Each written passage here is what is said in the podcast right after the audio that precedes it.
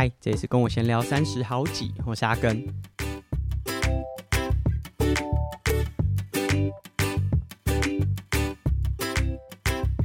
这一集节目播出的时候呢，是全新的一个月，五月一号。过去的这个一到四月啊，就上半年的时间，阿根比较多的专注和工作内容都是放在北部，因为跟 DHRC 这个田训练营的配合，主要都是在台北。所以，包含我很多接案啊，或者是活动的规划，都会以这个为主。那接下来五月开始，这个脚步会开始移动到全台湾的各地啊。不过，在第一周呢，可能还是以台北为主，因为在接下来呃五月六号，就这个周末呢，阿根和杰诺米这个出发吧小铁人这本绘本会在台北举办分享会。那跟过去几场我们已经办过的分享会不太一样，就过去出发吧小铁人这个分享会，因为是一本绘本嘛，所以都会针对儿童，无论是时间规划，因为小朋友专注力可能没有办法太长，或者是在这个口语表达方面，都是主要针对小朋友去做叙述。那我想，很多听众或者是有购买我们书籍的伙伴，可能也都会对这本书籍的出版有很多的好奇。那虽然说我们过去有用 Podcast 分享啊，甚至也有上了像跑步不要听啊，或是一些传统的广播节目去做分享，但也许你自己还有一些问题，那我们都非常非常推荐大家在五月六号，就是这这个周末节目发布的这个周末，到台北。大安森林公园旁边的森林跑站来参加这次的分享会，除了我和杰糯米之外，包含了出版社呢，也都会在现场。所以，无论你是想购书或者是想提问啊，都很欢迎来到现场。那我们也非常感谢森林跑站提供了这次的场地，因为森林跑站这个全新风貌的试营运开始，因为森林跑站在前面几个月时间。在做重新的装修，那也许蛮多听众可能有去过森林跑站，无论是呃吃点东西啊、消费啊，甚至上他们的课程，诶，可能对他们的印象哦，可能还留在旧的这个装潢。也许在五月五号、五月六号、五月七号这个周末，无论你是参加我们的分享会，还是有空可以来森林跑站走走，看看它改装过后的样貌。长什么样子？那这个是这个周末的活动。说到这个出发吧，小铁人，就是也许我们的听众有蛮多有参与。当初就是在农历年过后，我们做这个公益认购方案，当时累积了超过一百六十本的绘本。那其实我们到目前为止，大概送出去五十本左右，也就是说，还有超过一百本的绘本呢，还放在我的家中，还没有送出去。也许有些听众会很好奇，说：“诶……”这个列车回馈列车是不是停驶了？没有，没有，没有，只是因为就前阵子，因为都聚焦在北部。那说真的啦，大部分的北部学校其实都还蛮呃资源上面比较容易取得，那甚至他们可以借由自己的预算去做购书。那因为没有机会去到别的县市，所以暂时在可能。三月、四月，我是比较少这个回馈列车的。不过呢，这个回馈列车即将再度发车，从五月开始，就是我有几个蛮特别的地点，而且一次呢不会只是一间学校，会是有点像是系列巡回啦。那这个活动开始之后呢，呃，无论是透过 IG 或者是我们未来 Podcast 节目，也会和大家分享。啊，可能未来节目也会分享说，诶，怎么有这个机会去到这么多比较不一样的学校，而且。呃，平常如果你想去，即便有这个想法啊，可能都会花比较长的交通，甚至要住宿。所以呢，这个是接下来在五六月份，这个阿根的出发吧小铁回馈列车要再度发车。那这个再度发车，我们也非常感谢，因为除了公益认购是由听众或者是我们的读者就多花了一点费用 support 这个书籍，但是其实把这些书籍送到。不一样的学校，而且甚至是离阿根自己住的地点其实蛮远的。这些地方啊，它无论是交通费用，甚至需要住宿费用，它都是一笔开销啦。那甚至，诶，你送送过去的过程当中，你就没有办法工作。以阿根自己来说，你可能就是要独立出可能一天两天的时间去做这件事情。那呃，在从四月开始，就是三花基金会呢，他也 support 了阿根在这一系列回馈列车上面的一些，就是无论是交通、住宿，或者是抵达现场之后，我们有要做活动，需要呃购买一些呃小器材，三花基金会都 support 了阿根这个种子学堂移动的方式，等于是我们这个列车呢有了更。强的油料，就油箱填满，所以希望这个回馈列车是可以持续做下去。我想也不是只有今年，也许未来，呃，也许公益认购的书籍送完之后，我们可以用别的方式继续让这个回馈列车可以继续开下去。那这一集的节目最特别就是，是我们第三季终于做了第一次的 Q&A，原来大家都还在啦，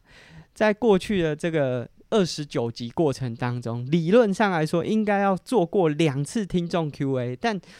不知道为什么，就可能当时就是嗯，从这个农历年过后，然后天气也比较冷，大家的回馈回应好像也都比较冷一点点。那随着温度升高，哦，最近真的蛮热的啊，包含阿根上台北，诶，天气也蛮好的，就是呃，可能北部终于有比较多。晴天看得到太阳，蛮开心的。所以呢，在这第三季，我们总算做了第一次的听众 Q&A，就在这一集，就第三季的第三十集。首先是在语音信箱，哎，总算有伙伴呢，在我们的语音信箱利用自己的声音留下他的提问。这位听众是过去我们 Try to Go 三笑玩不完的共同主持人志祥。那他的问题是：阿根什么时候要剪头发？好。志强问的问题是我什么时候要剪头发？我这头发应该是从去年的六月留到现在，应该有快一年的时间。说长，其实也没有真的非常长，但是也可以绑成马尾了。那如果有就是过去几集一直持续 follow 阿根的听众应该知道，说前阵子就是啊、心情比较低落啦，我就想说可以换个发型。那通常大家就是换发型都是剪短，哎、但是我真的没办法再剪短了，因为在三十岁以前呢，我这头发是没有短过耳朵，没有长过耳朵的，就是长度都是非常的短。我觉得可能有几个原因吧，第一个就是我的家人都是在。教育产业就是学校啦，不是产业，就是学校里面工作，所以他们对于发型的想象其实都很保守，所以呃，第一关就是就已经不会有太多奇特的发型了，所以这是我第一个剪头发就是都没有留过长头发的原因。那第二个就是我读高中之后读的是体育班棒球队，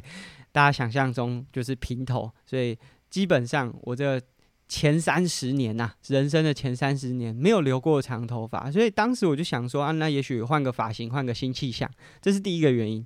第二个原因其实是我其实有一点点在掉头发，就是我发量开始有点掉，这可能跟遗传是有关系的。那我想可能呐、就是如果我这次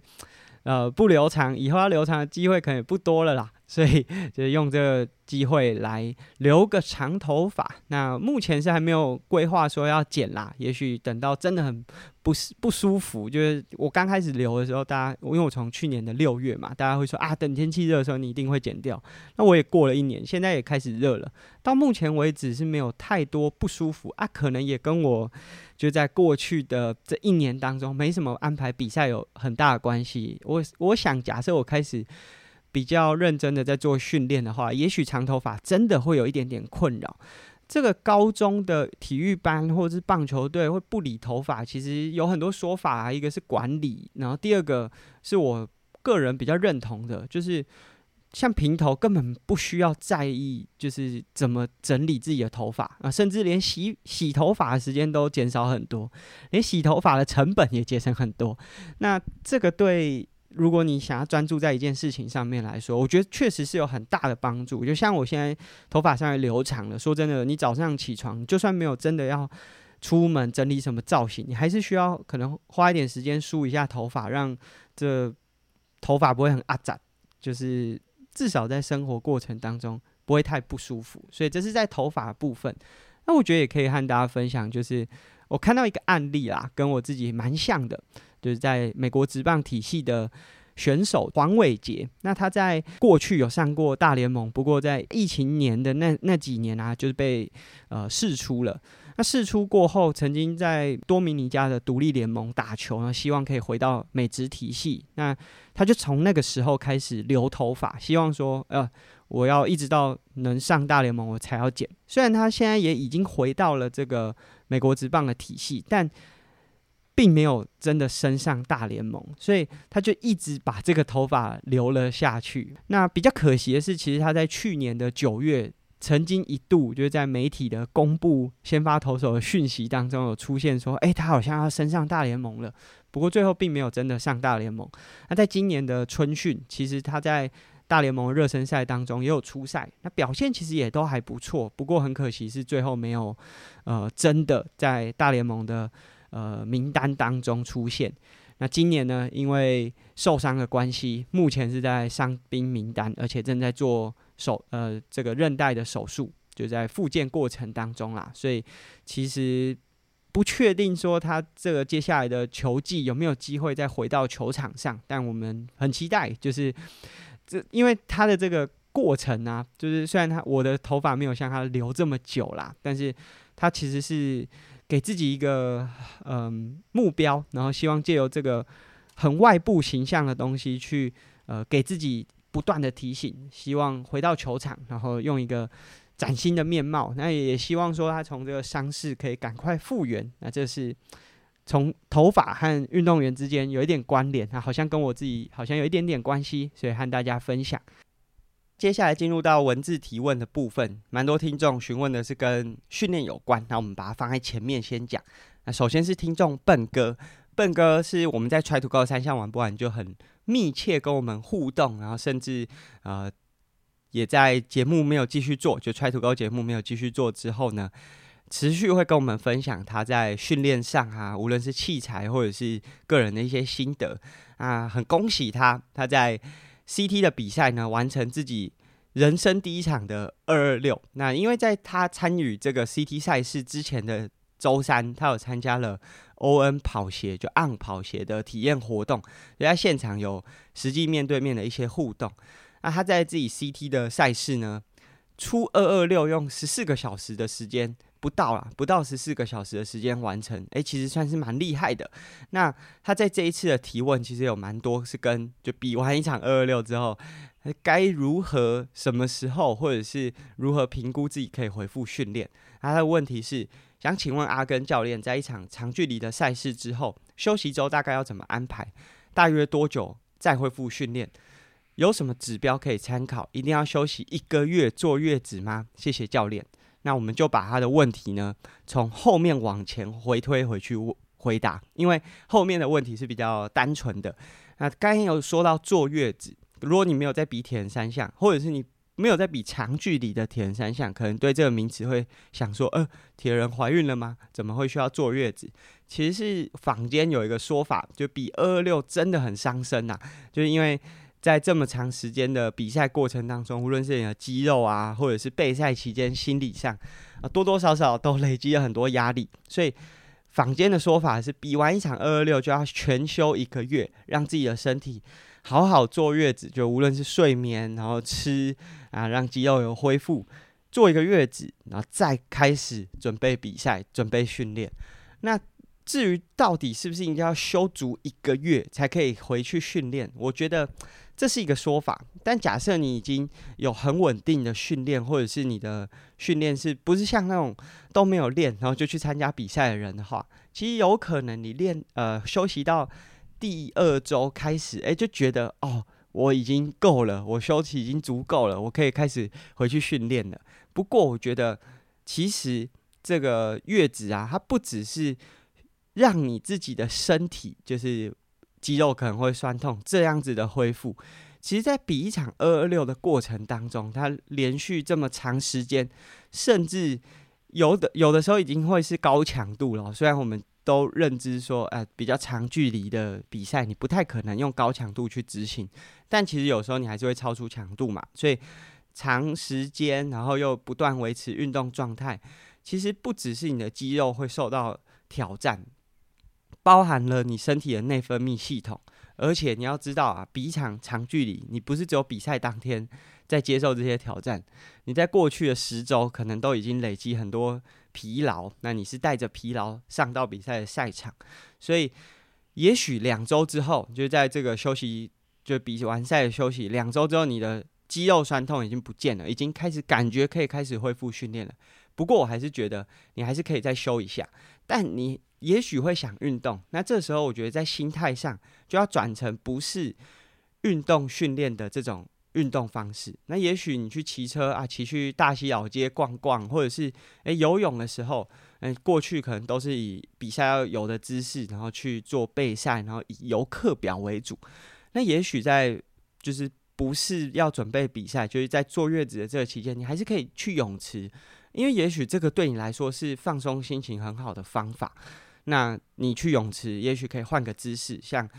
我觉得仰式就会是一个不错的选项，因为像自由式的姿势和仰式基本上是颠倒的，所以它可以让你的在肌肉的使用上面有一个不一样的方式，啊，甚至它可以避免你过度一直都使用同样的肌群产生的运动伤害，所以。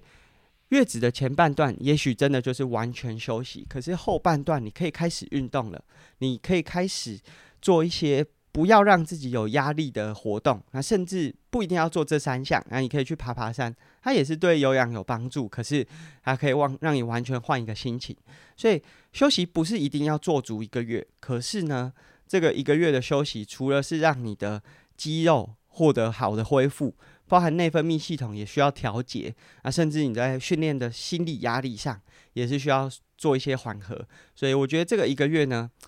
是必要的。那只是说，你如果中间想要做运动的话，你可以换一个方式调节一下心情，甚至是让自己的身体可以做一些不一样的尝试。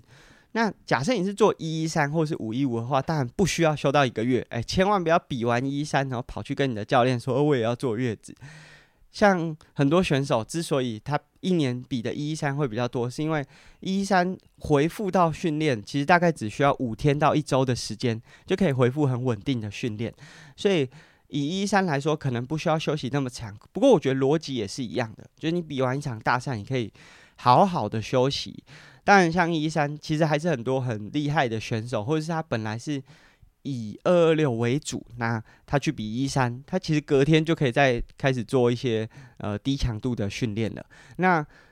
其实像这样子的训练，有没有什么呃指标可以帮助你了解说，哎，你是不是可以恢复训练了？其实假设你的训练都是有呃统计，然后有把这些数据上传到网络上的话，包含像 Training Peaks 上面，它会有。这个累积你的这些疲劳压力指数，无论是短期或者是长期的，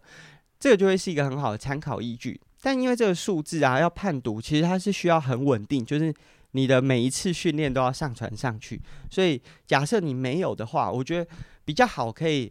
当做你的参考依据的，可以是安静心跳。那但是这也是需要你很长期的去累积啦。无论是有在稳定训练，或者是呃比赛的时候。平均大概安静心跳可能都是四十五。那比完一场大赛之后，其实安静心跳都会往上。呃，我觉得以二二六来说，因为像我自己比一三，大概比完之后加个五到十都是有可能的。所以以二二六来说，一定至少加五以上是有可能会发生。就假设你的安静心跳是四十五，那可能比完一场二二六之后可能会是五十，甚至我觉得会更高。那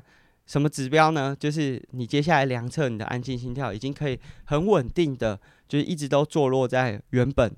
呃你稳定训练时候的那个安静心跳率。有的时候它可能隔天就会降哦，就是会马上降下来。但是我们要看到的是它是很稳定的，就是可能那三五天都可以恢复到原本的状态，那才代表你的身体已经恢复到比较 OK 的状态。不过，我们刚刚有讲，那个月子不是只有修生理，就不是只有修肌肉，它是还有修你自己的心理上。所以，这个安静心跳也许只能当做是比较多是生理上面的。所以，这个是提供给参考。那笨哥第一个问题是问说，长距离的比赛赛后休息周要怎么安排？其实我比较不确定，这个指的是赛后还是它是指备赛期间？假设是赛后，其实就像我们刚才讲的，就是你前面可以先全休，那后面用比较轻强度的运动方式来做呃身体的活动。那假设你是要问备赛期间的话，休息周会怎么安排？我自己大概就是呃休息周。每两周一次或三周一次，那这取决于训练的人他的训练经验。假设他训练经验很丰富的话，那大概大概就会是三周一次。假设经验没有丰富，我会保险一点，就两周休一周，这样会是比较好安排的。那休息周我会以三十 percent 的量来做参考依据。举例来说，你的周间的训练是正常是十个小时，那休息周就大概会是三个小时，可是这三个小时不会是周末，然后动三个小时就就 OK，那剩下的六天都不动。我会把这三个小时很平均，就例如说每天半小时，然后做呃四天五天这样子的方式下去安排他的休息周。那当然也会跟他的每个项目的比例有关系，所以这个是我的休息周的安排。那不会去减那个强度，因为它每个周期在做的时候，它的强度是固定的，所以我不会去减它的强度，但是我会去减它的量，然后让它在这个量当中获得休息。不过这个其实还是很复杂啦，因为会有，嗯、你可能在每个周期想要聚焦，甚至像有些游泳比较没有专精那么专精，它需要维持水感，可能他在休息周的时候游泳不减量，然后去减其他陆上项目的量，所以。这个休息周的安排其实也是很多的学问，也许笨哥有更进一步的问题，我们在下一个四十集的 Q&A，就是在这个听众 Q&A 的时候再来回复给笨哥。那接下来是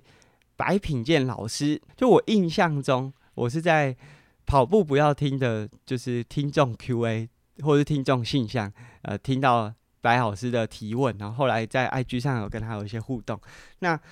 他的问题是在我们 Facebook 上面问说，感冒过后还会想持续训练吗？那是要等到完全好再来，还是觉得跑步、骑车是勉强可以？游泳应该无法对吧？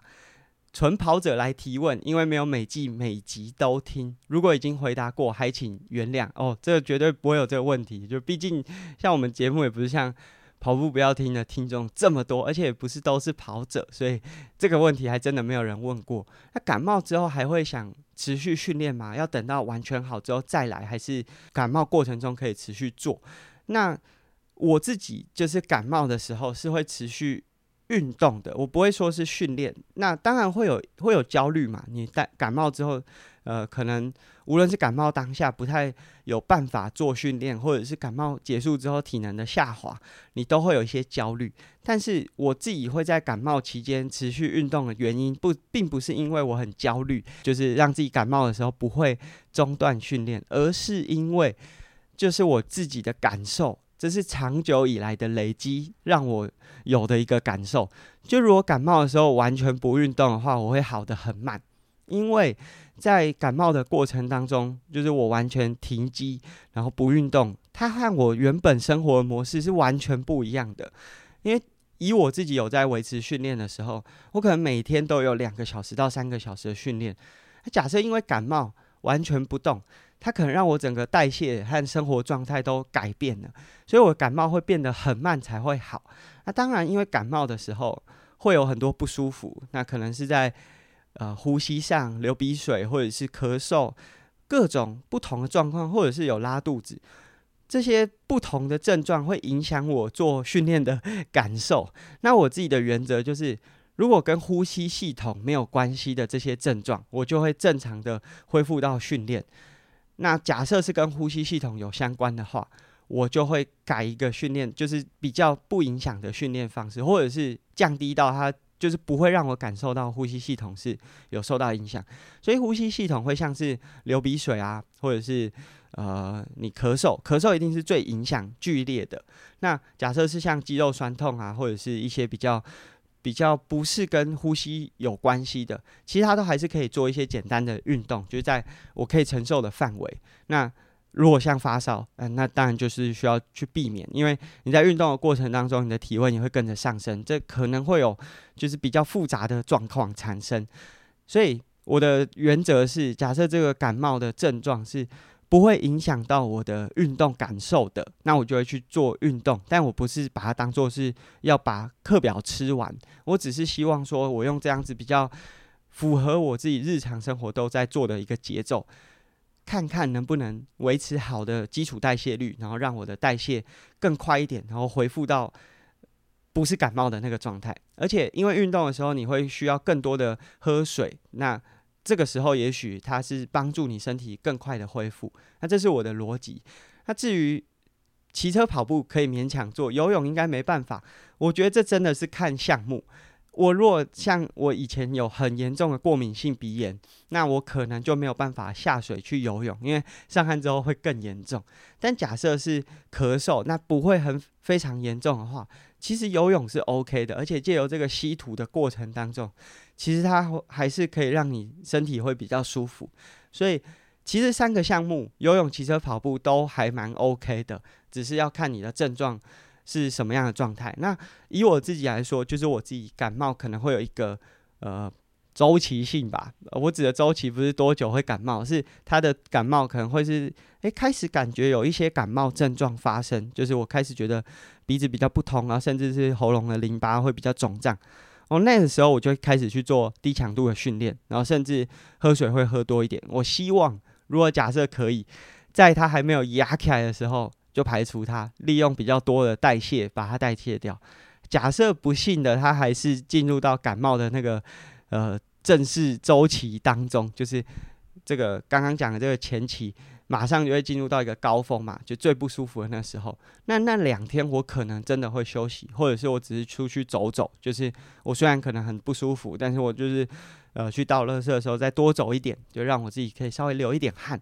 那这个高峰可能会维持两天，两天过后你会还是有症状，例如说你会鼻塞，你会有一些轻微的咳嗽，或者是你还是会觉得人比较倦怠。但是这时候其实已经可以开始，例如说比较低强度的骑车。那通常这个骑车我会选在室内，因为室外如果精神比较不集中，还是会有一些危险。